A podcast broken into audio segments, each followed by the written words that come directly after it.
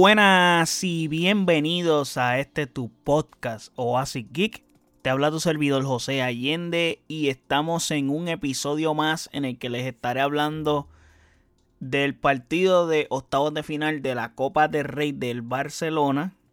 También hablar un poco de la del partido de Real Madrid, que también lo estuve viendo. Los tenía estaba viendo los dos a la misma vez porque uno empezó a las 3 de la tarde, que fue el del Barça, el de Real Madrid empezó a las 4. So, eh, lo estaba viendo a la vez. Puse el dual screen ahí y lo estaba viendo mientras trabajaba, the way. So, estaba full multitasking, los tenía como que de fondo. Pero antes de hablar de lo que mis impresiones del partido o de los partidos, etcétera, no olviden seguirme en nuestras redes sociales como OasisXPR, Facebook, Twitter Instagram. Y de igual forma puedes pasar a nuestro website oasisxpr.com en donde están todos nuestros episodios y todas las plataformas donde habita este podcast. También están los canales de YouTube y Twitch que puedes pasar por ahí y suscribirte.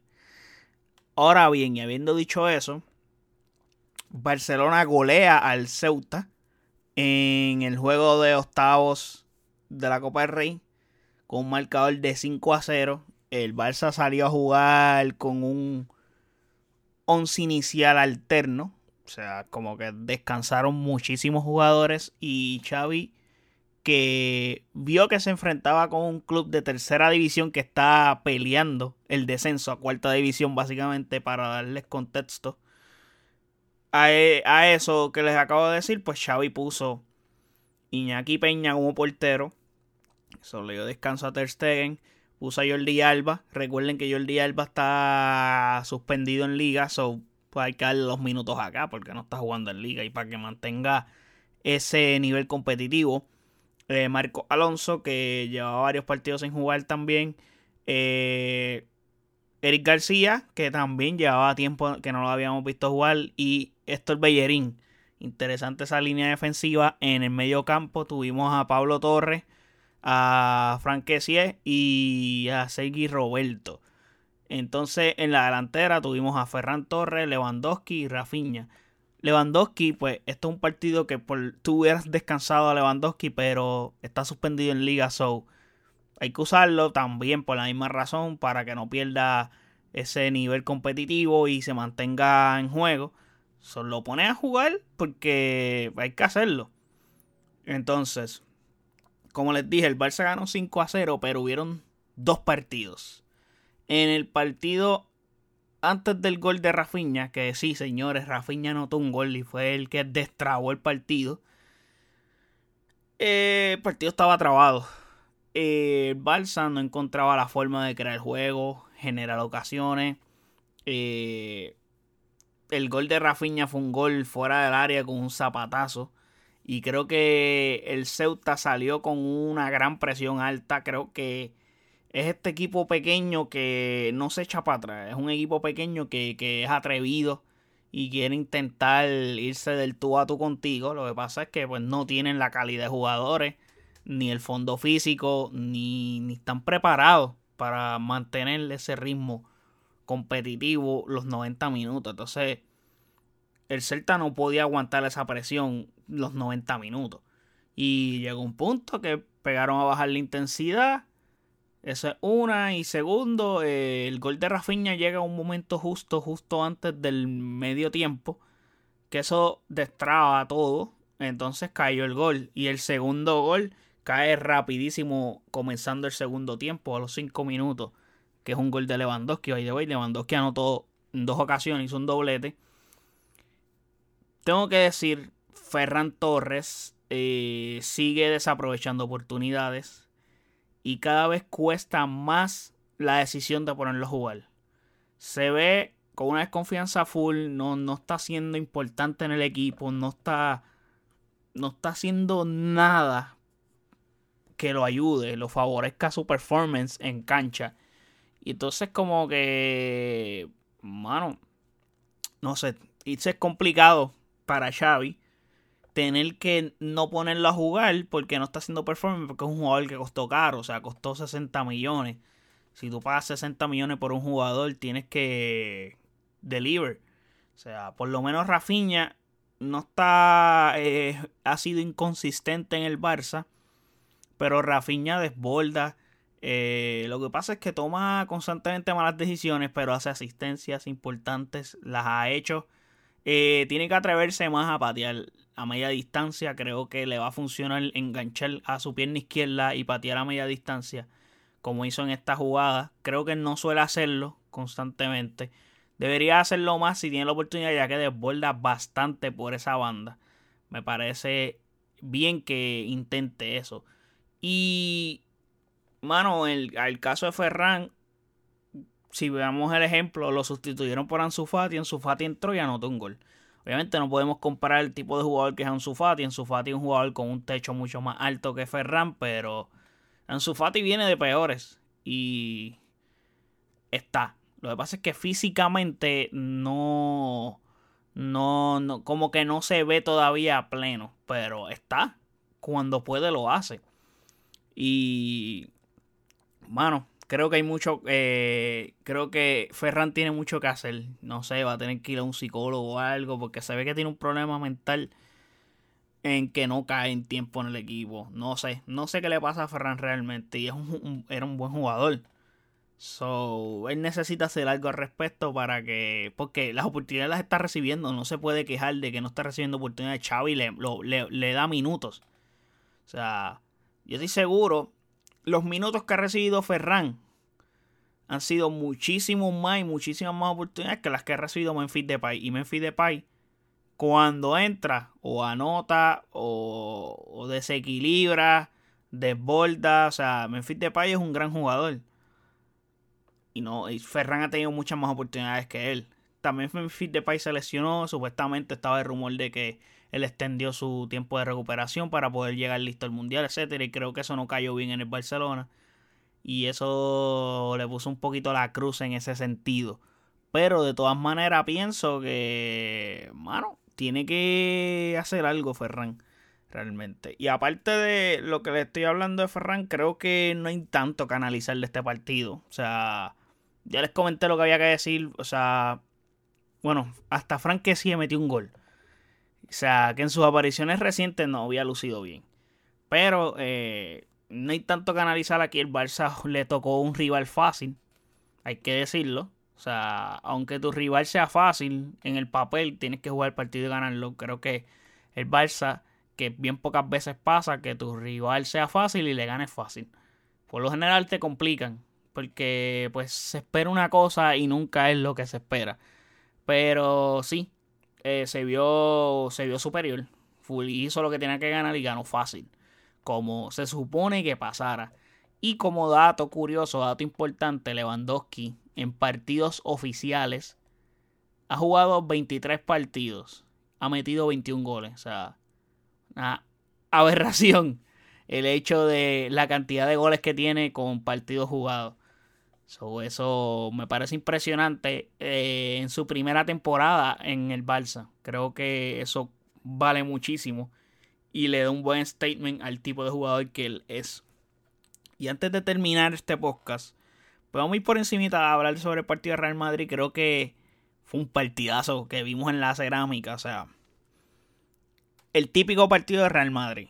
Le, como, como a ellos les gusta ganar. Les gusta estar perdiendo el juego un partido 2 a 0. O sea, se veía el Madrid derrotado. En, ese primer tiempo, el Villarreal era superior al Real Madrid en todos los sentidos. Estaba dándole un bailecito al Real Madrid. El Real Madrid que no viene jugando bien, que viene en su peor momento de la temporada. Sus jugadores no están en ritmo, están a la baja. Y el Madrid lograr remontar un partido como este de visitante. So, eh, vale muchísimo. Esto fue un partido bien interesante, bien entretenido, de ida y vuelta. En verdad fue un juegazo. Un partido en el que creo que los cambios de Ancelotti fueron extremadamente importantes y fueron clave para ganar este juego. Eh, la, meter a Dani Ceballos importó muchísimo porque fue básicamente clave en dos goles, una asistencia y un gol. Y también la salida de Juan Foyt eh, Creo que fue algo que descojonó un poquito el Villarreal porque él está jugando, era el lateral por derecha, que es la banda por donde Vinicius ataca. Y creo que desde esa salida Vinicius logró desplegar su fútbol de ahí en adelante, inclusive fue el que anotó el primer gol, fue el que abrió el marcador para el Real Madrid en este caso. Y el Real Madrid vino de menos a más. Y me acuerdo, estaba, estaba trabajando y le estaba diciendo a, mi, a uno de mis compañeros que es fanático del Real Madrid. Le digo, mira, bro, tu equipo, o sea, el Madrid está presionando. Se ven mejor, los veo y están luciendo mejor, aunque están perdiendo, pero el Villarreal se está quedando sin piernas, están a la baja, están de más a menos. Eh, y los cambios que está haciendo Ancelotti están funcionando. So, ojo ahí. So, nada, el Madrid hizo lo propio y ganó el partido. Gran victoria, creo que anímicamente esta victoria les va a ayudar de muchísimo con un equipo que les ganó en liga el partido pasado de liga que ellos enfrentaron. So, tenían esa espinita de tener que ganarle el Villarreal en Villarreal y ahora pues vamos a ver el sorteo. O sea, tenemos un sorteo de cuartos de final de Copa del Rey donde posiblemente veamos un clásico. Quién sabe si en el sorteo se da eso. Eh, pero hay que verlo. El sorteo es hoy jueves. Eh, pienso que será interesante porque creo que desde aquí en adelante no hay partido fácil. Creo que cualquier rival que te toque va a ser un rival que te puede eliminar hablando de Real Madrid y Barcelona, que son los equipos, los go-to guys para ganar. Pero vamos a hablar de los equipos que quedan, que serían Real Sociedad, Sevilla, Valencia, Athletic Club de Bilbao. Este en particular, Athletic Club de Bilbao, es un equipo que en Copa del Rey tú no quieres enfrentarlo. Porque es un equipo bien copero y es un equipo que está jugando bien. So, tú no quieres enfrentarte a este equipo. Atlético de Madrid, Osasuna, Barcelona y Real Madrid. Esta ronda de cuartos se va a jugar a partido único como en octavos de final también. Y ya en las semifinales se va a jugar el partido de ida y vuelta. Y la final vuelve a ser partido único. Yo pienso, o sea, que honestamente deben de hacer el resto de las eliminatorias partido único. O sea, ¿qué es eso? De que las semifinales sí son ida y vuelta, el resto de las eliminatorias son... Mano, ¿qué es eso? Mejor restarles ese partido. O sea, va a ser los que jueguen un partido de más. En serio, mano. Ah, que es que sí, son las semifinales. Pues, mano, pues sé consistente. O haz las eliminatorias completas a ida y vuelta. O hazlas completas partido único. Ah, que el licho es el estadio. Pues hazlo en estado neutral. Entonces, estadio neutral.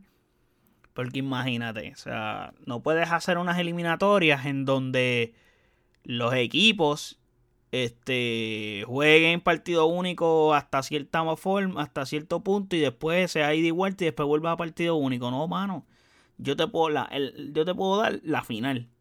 Partido único porque pues la final no se ve bien como que ida y vuelta, eso no luce. Pero el hecho de que juegues dos rondas así y después esta ronda es así y después volvemos así, no. Y aparte, yo pienso que deberías de dejarlo a partido único, porque ya que lo tienes a partido único las primeras dos rondas, pues restarle ese partido, un partido menos para esos, esos equipos y esos jugadores, en donde pueden descansar las piernas mientras menos partidos jueguen, es mucho mejor para los jugadores que ya tienen el calendario bastante lleno. So, y también puede ser un torneo mucho más competitivo a nivel de que partido único, aunque no, no sería lo más justo pienso yo, pero sería más competitivo, porque no siempre ganará el mejor, porque tú no sabes lo que pasa en un partido, pero en un partido puede pasar cualquier cosa. So le darás un mayor nivel de dificultad para ganar el trofeo, donde el margen de error es mucho menor para cada equipo. Y pienso que sería bien parecido a lo que es un mundial de fútbol en ese caso, porque el mundial de fútbol es partido único de octavos de final. So, no sé, me parece. Se súmale que tienes tiempos extras y penales. So, mano, el hecho de que tú tienes eso, pues juega a partido único, que el jugador se tenga que explotar ese único partido y ya, pero tener que jugar otro partido la otra semana, a mitad de semana, no, mano, y más, más para equipos que están en torneos de Europa, o sea, ya venga a decir la Champions, la Europa League, la Conference League, la cualquier league que haya. So, lo ideal para mí sería que lo hagan a partido único. Pero nada, esa es mi opinión en ese caso. Porque eso de semifinales a, a ida y vuelta está como que maluco. Hay que ser consistente, gente. Hay que ser consistente con los formatos y con las cosas que hace. A veces en el fútbol vemos unas cosas que te dice contra, esto es como que medio complicated. Pero nada, Así es esto. Así que nada, gente. Hasta aquí llegamos con este episodio, con este análisis de los partidos de octavos de final de la Copa del Rey. Espero que les haya gustado. Déjenme saber en los comentarios qué les pareció.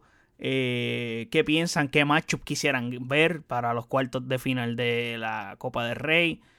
Y nada, déjenme saber todo eso en los comentarios en redes sociales como OASXPR, Facebook, Twitter, Instagram. Y de igual forma puedes pasar a nuestro website oasxpr.com en donde están todos nuestros episodios y todas las plataformas donde habita este podcast. De igual forma nuestros canales de YouTube y Twitch que puedes pasar por ahí y suscribirte. Así que nada, gente. Gracias por el apoyo. Hasta el próximo episodio. Chequeamos. Bye.